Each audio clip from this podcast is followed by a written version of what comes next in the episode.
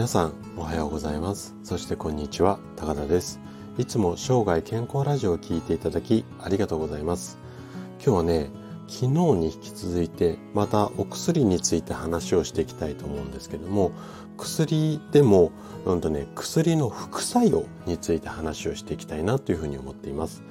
であの私の治療院に来院される患者さん新規でね新しく来院される患者さんには最初にお薬手帳をお持ちいただいて普段あのどんな薬飲んでいるのかこの辺りを確認しながら治療プランを立てるっていうことをやっているんですけどもでねあの患者さんのお薬手帳を見るといつもちょっと驚かされるのが、まあ、飲まれている薬の種類の多さ。なんですよね。で今回は多すぎる薬が副作用を起こす危険こんなテーマで薬を6種類以上飲んでいますというあなたに向けてお話をしていきたいなというふうに思っています。で話の前半では多い薬が招く副作用の連鎖っていう話題とあと後半はね、えー、薬の組み合わせで死を招くケースもあるんですよ。こんなテーマで話をしていきます。で今日もできるだけ専門用語を使わずに分かりやすく話をするつもりなんですけどももし疑問質問などありましたらお気軽にコメントいただければというふうに思います。じゃあ早速本題の方に入っていきましょ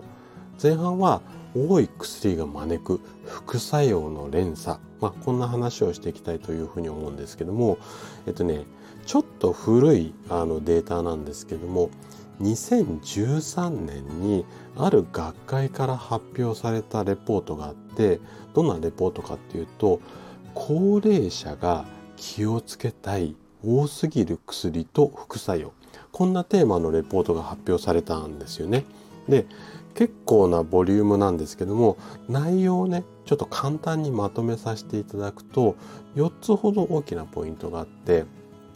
うんどんなことかっていうとねまずもともと薬一つ一つにはそれぞれ副作用がありますよっていう話とあと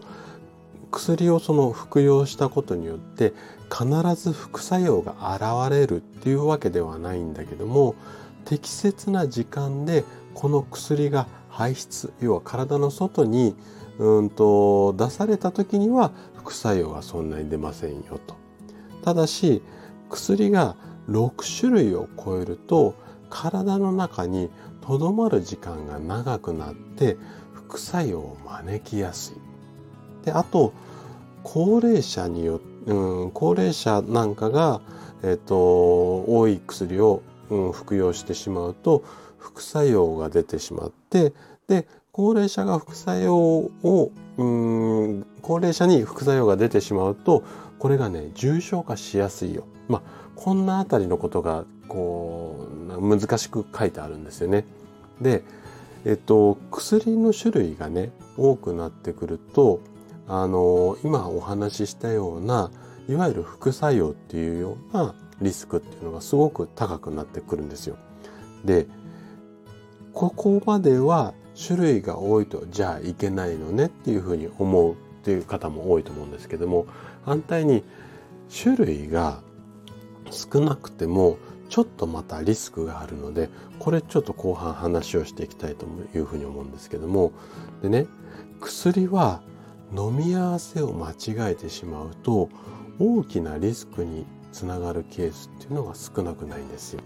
でなんでかっていうと体の中にこう薬が飲んで入ってきますね。でこう循環していく時に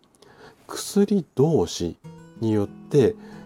作用の打ち消し合いっていうふうに言うんですけどもあの A っていう薬の効果と B っていう薬の効果それぞれがこう喧嘩をしてしまってお互いにいいところを潰し合う、まあ、こんなことが起こってくるケースが非常に多いんですよ。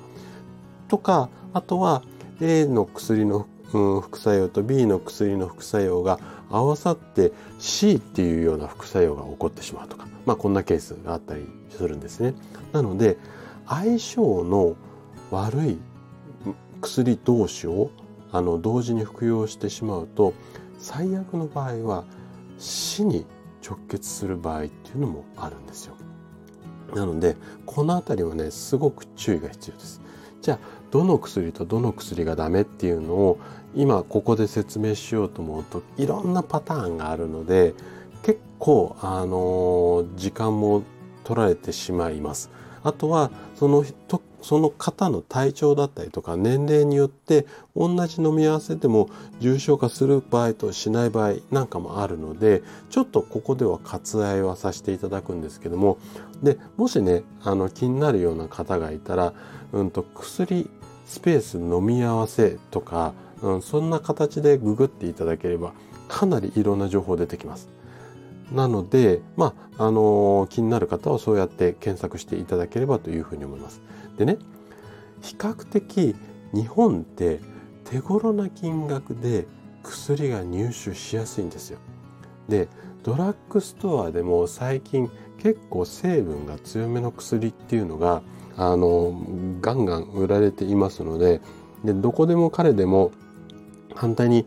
子供とかでも風邪薬って買えたりするじゃないですか。でも風邪薬って、あの、用法用量を守らないと結構ね、大量に飲んだりすると頭がクラクラきちゃったりとか、いわゆる麻薬と同じような、あの、症状が出たりもするので、まあそういった意味で言うと、薬の飲みすぎもう注意が必要だし、反対にそういった事例っていうのも数多く出てきてはいるんですよ。あんまりこう、新聞とかテレビで言わないのでご存じない方も多いと思うんですけども。なので薬の飲み過ぎによる弊害っていうのがかなり最近は報告が多くなっています。で、えっと、病院に行くと多くのお医者さんが一つの症状に対してまあ一つから二つぐらいの薬を処方するんですよね。なので年齢重ねると例えばうん、大きな病院に行って内科もかかる胃腸科もかかる耳鼻科もかかるうんと整形外科もかかるとか複数の診療科目をこういくつも受診する方って結構いらっしゃると思うんですけどそうするとかなり薬が山盛り山盛りになるのでこの辺りはねすごく注意していただきたいところですね。はい。ということで今回は薬の副作用についてお話をさせていただきました。最後まで聞いていただいたあなたがですね正しく薬を服用することで確実に健康に近づくことができます。人生100年時代この長寿の時代をですね楽しく過ごすためには健康はとっても大切になります。是非できるだけねあの薬に頼らない生活っていうのができたら一番ベストだと思うのでその辺りを心がけて生涯健康を目指していただけたら嬉しいです。それでは今日も素敵な一日をお過ごしください。最後まで聞いていただきありがとうございました。